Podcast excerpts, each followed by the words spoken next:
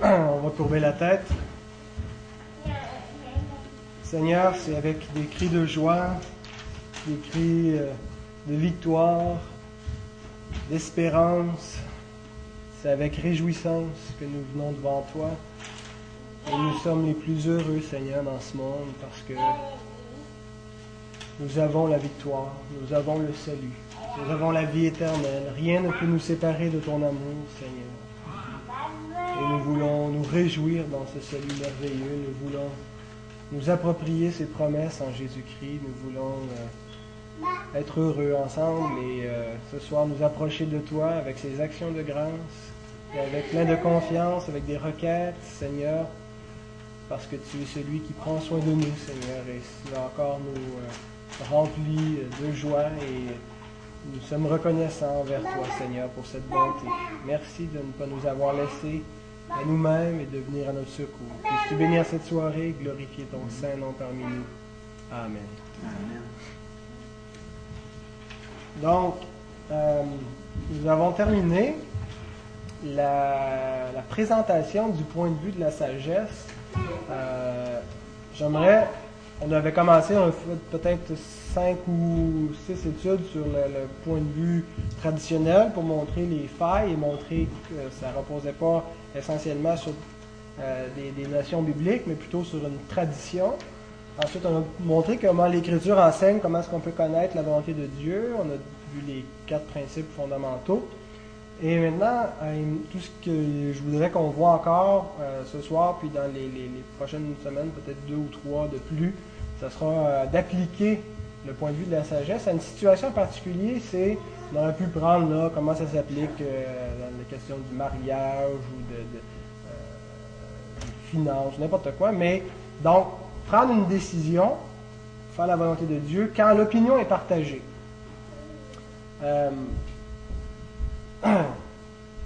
Il y a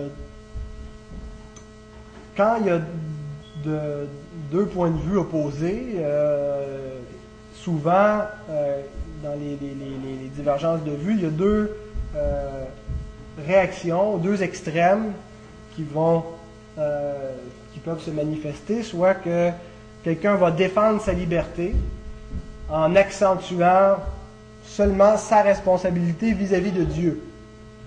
Et puis si les autres sont dérangés, c'est leur problème. L'autre extrême, c'est la personne se sent redevable aux autres, principalement. Elle est consciente de sa, euh, sa responsabilité envers les autres et euh, elle, va se retenir de, de, faire quoi que ce soit qui pourrait offenser les convictions des autres. Et euh, poussé à l'extrême, cette tendance-là fait que cette, cette personne-là se sent souvent liée euh, parce qu'elle a l'impression que dans un sens ou dans l'autre, elle risque de heurter les convictions certaines. Alors, d'après vous, lequel de, ces, euh, de, lequel de ces approches est la meilleure? Les deux sont bonnes? Effectivement. Je pense que ni un ni l'autre des extrêmes euh, est, bon. La Bible ne nous présente pas. Euh, en fait, la, Bible nous présente que nous devons tenir compte euh, des autres dans nos, décisions. Donc, on ne peut pas juste tenir compte qu'on a à rendre compte à Dieu sans laisser faire les autres. Euh, et par contre, la Bible ne nous encourage pas à devenir immobilisés par l'opinion de tout le monde sans plus pouvoir euh, exercer notre liberté. Donc il y, a un, il y, a un, équilibre, comme Antoine l'a dit, un juste milieu entre les deux extrêmes, où les deux veulent accentuer quelque chose de vrai, parce que la Bible nous, nous invite à ne pas soumettre notre conscience aux hommes, premièrement, mais à Dieu. Alors ça, c'est notre première, première tendance, mais aussi à respecter la conscience des autres. Donc il y a un équilibre à, à, à voir. Un des buts de Dieu avec l'Église, c'est de montrer l'unité dans la diversité. Et je ne pense pas qu'on retrouve un, aussi bel exemple d'unité, voire d'union, dans un, corps euh, euh, rempli d'une diversité. Euh, on lit par exemple dans 1 Corinthiens 12, les versets 12 à 27. pouvez tourner si vous voulez. C'est plusieurs versets, ça va être facile de poursuivre. 1 Corinthiens 12, des versets 12 à 27.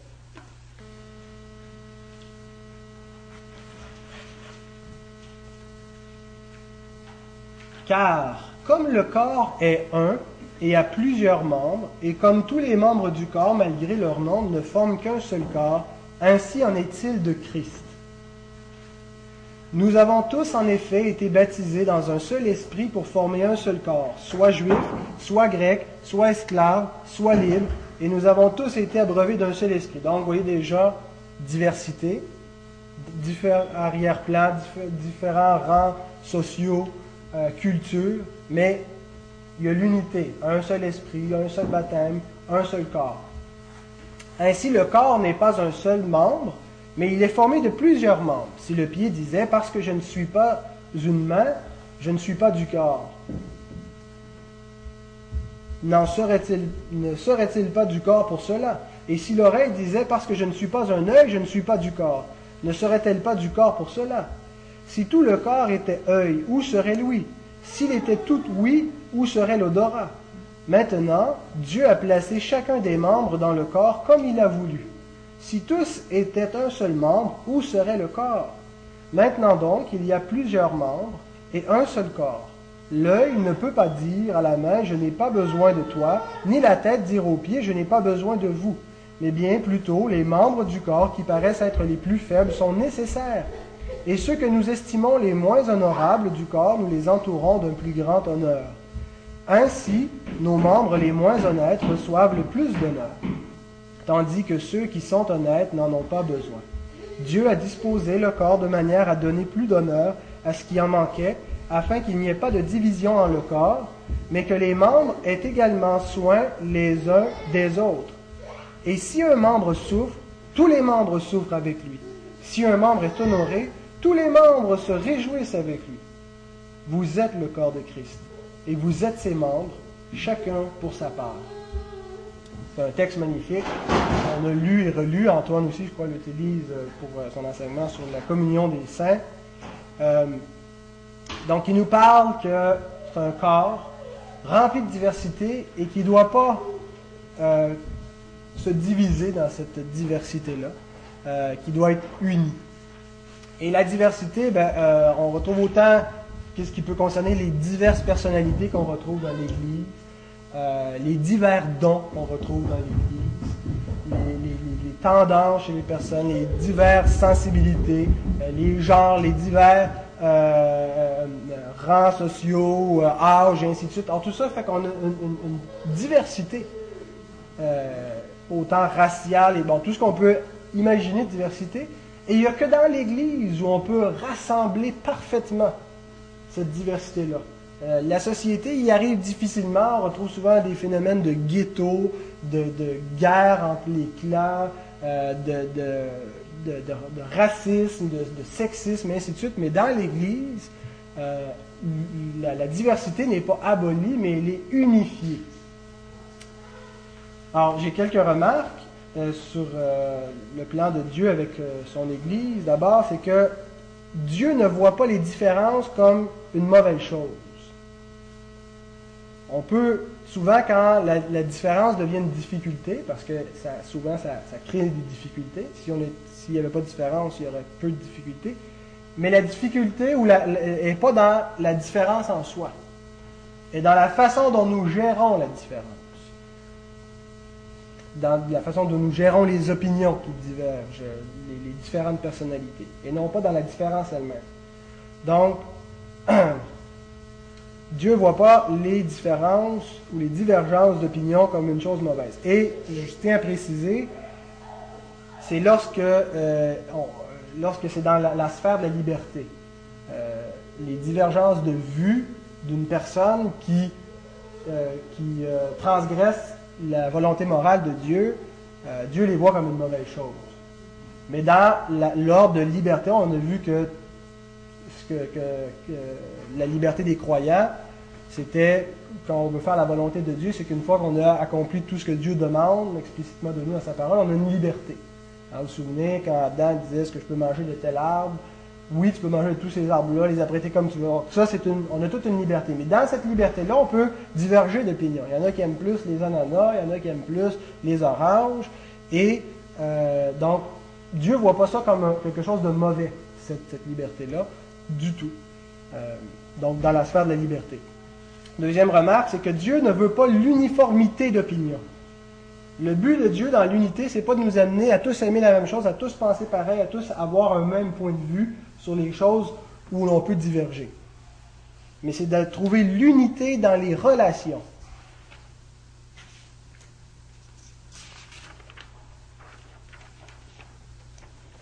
Et troisièmement, le Saint-Esprit ne nous a pas révélé comment éliminer, éliminer les divergences, mais comment les gérer.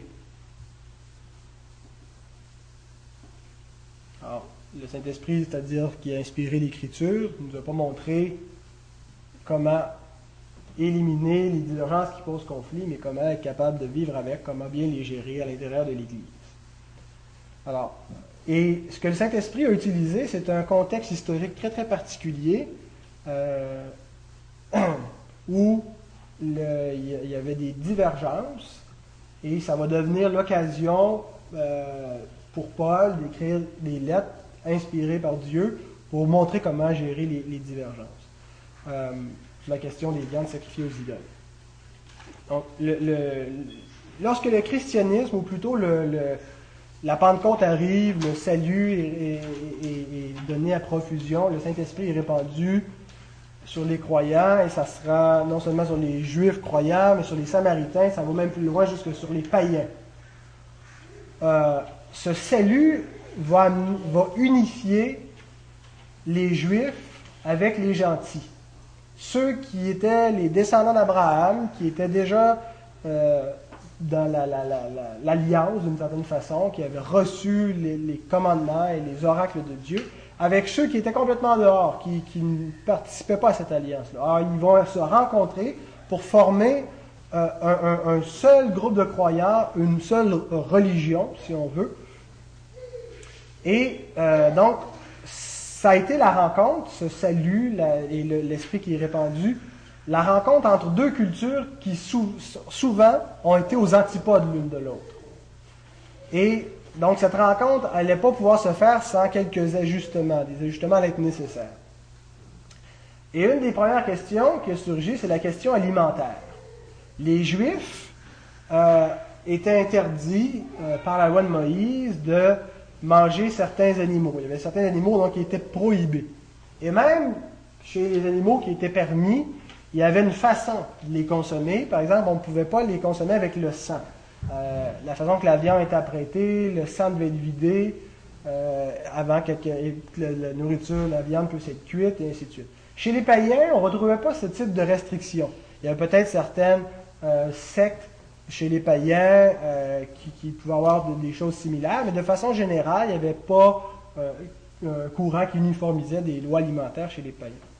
Alors maintenant qu'on a ces deux euh, groupes-là, groupes ethniques différents, qui sont appelés à vivre, à partager ensemble une même croyance, une même espérance, à vivre comme un groupe religieux, un corps rassemblé, Comment est-ce qu'ils vont arriver à, vivre ensemble? Comment est-ce qu'ils vont avoir une communion ensemble? Comment est-ce qu'ils vont partager un repas? Parce que la table est, le lieu par excellence d'une communion, hein, où on se sustente autour d'une table. Comment est-ce que c'est possible?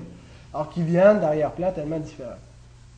Et Paul va adresser ce problème-là euh, dans, deux églises, euh, qui est un problème à Rome et à Corinthe. Ça a peut-être été un problème aussi ailleurs, mais dans, son épître aux Romains, dans la première épître aux Corinthiens, Paul va en parler.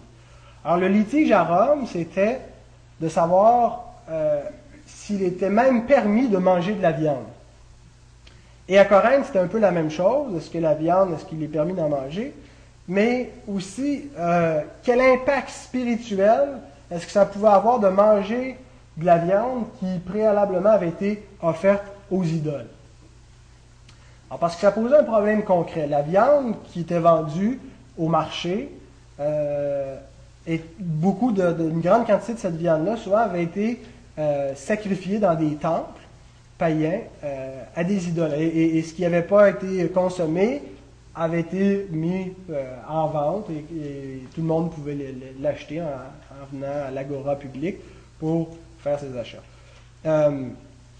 Alors certains avaient une conscience forte, c'est-à-dire qu'ils n'étaient pas dérangés par le fait que cette viande avait pu être au préalable sacrifiée à des idoles. Et pour eux, à leurs yeux, cette viande n'était ni pire, ni meilleure que ce qu'elle était. Euh, ça ne change absolument rien. Ils pouvaient, en manger et ils en mangeaient. D'autres sentaient que cette viande-là avait été infectée par son association euh, aux idoles et ils n'en mangeaient pas. Et non seulement ils n'en mangeaient pas, mais ça pouvait les choquer grandement de voir que d'autres croyants en mangeaient. Alors quoi faire? Il n'y avait pas donc de commandement euh, spécifique. Il y a bien sûr les commandements de l'Ancienne Alliance qui faisaient partie de la loi rituelle qui vont être abolis. Mais maintenant, on se trouve dans la sphère de la liberté, où Dieu ne donne pas de, précision, qu'est-ce que tu de manger, qu'est-ce que tu n'as pas le droit. Euh, c'est-à-dire qu'il permet tous les aliments, il n'y a plus rien d'impur. Euh, les lois rituelles ont été abolies. Maintenant, qu'est-ce qu'on fait avec cette question-là?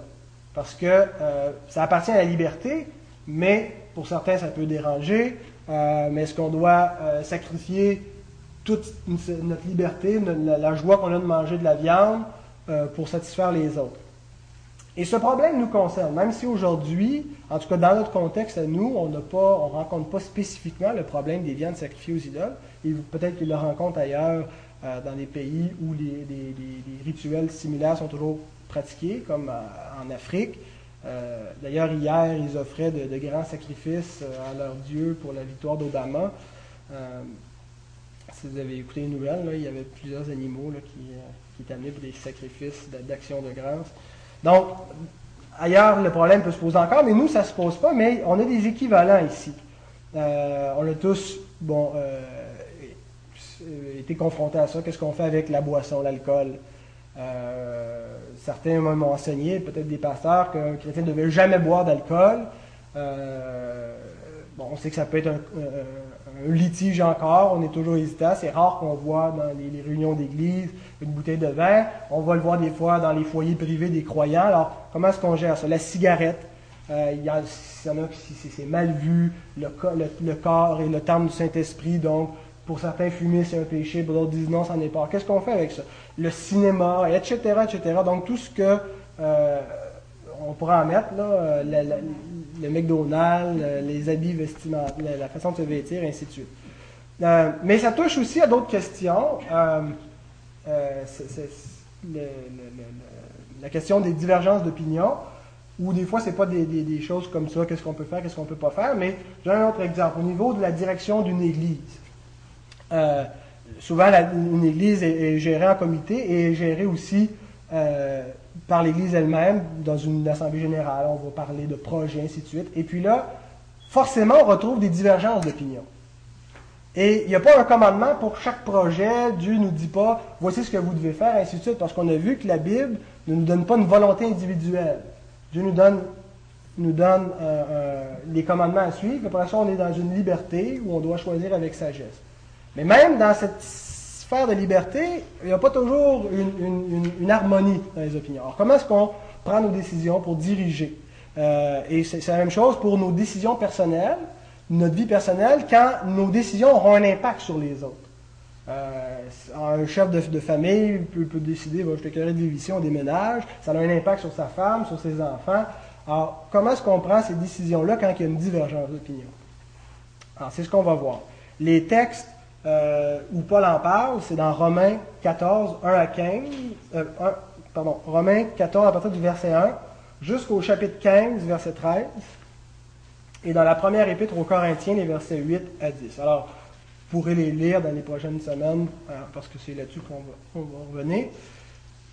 Alors, on va voir, j'espère pouvoir le faire en deux études, cinq principes qui vont nous permettre de résoudre la difficulté des opinions divergentes.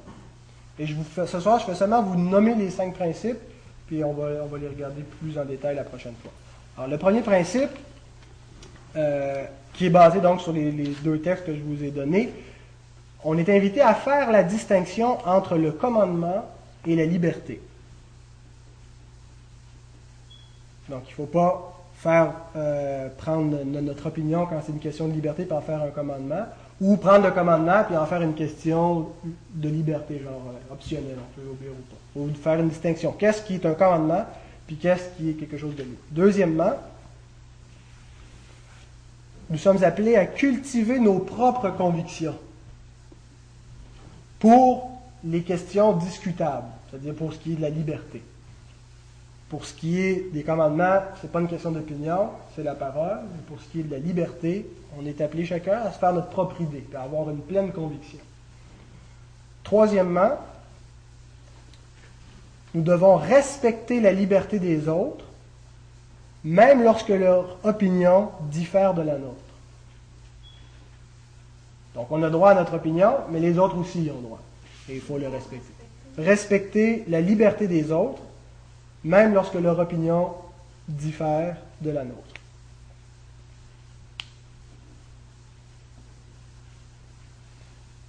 Quatrièmement, nous devons limiter notre liberté par amour lorsque c'est nécessaire. Donc renoncer à notre liberté quand c'est nécessaire. Limiter notre liberté par amour lorsque nécessaire. Et cinquièmement, nous devons suivre Christ comme modèle d'humilité.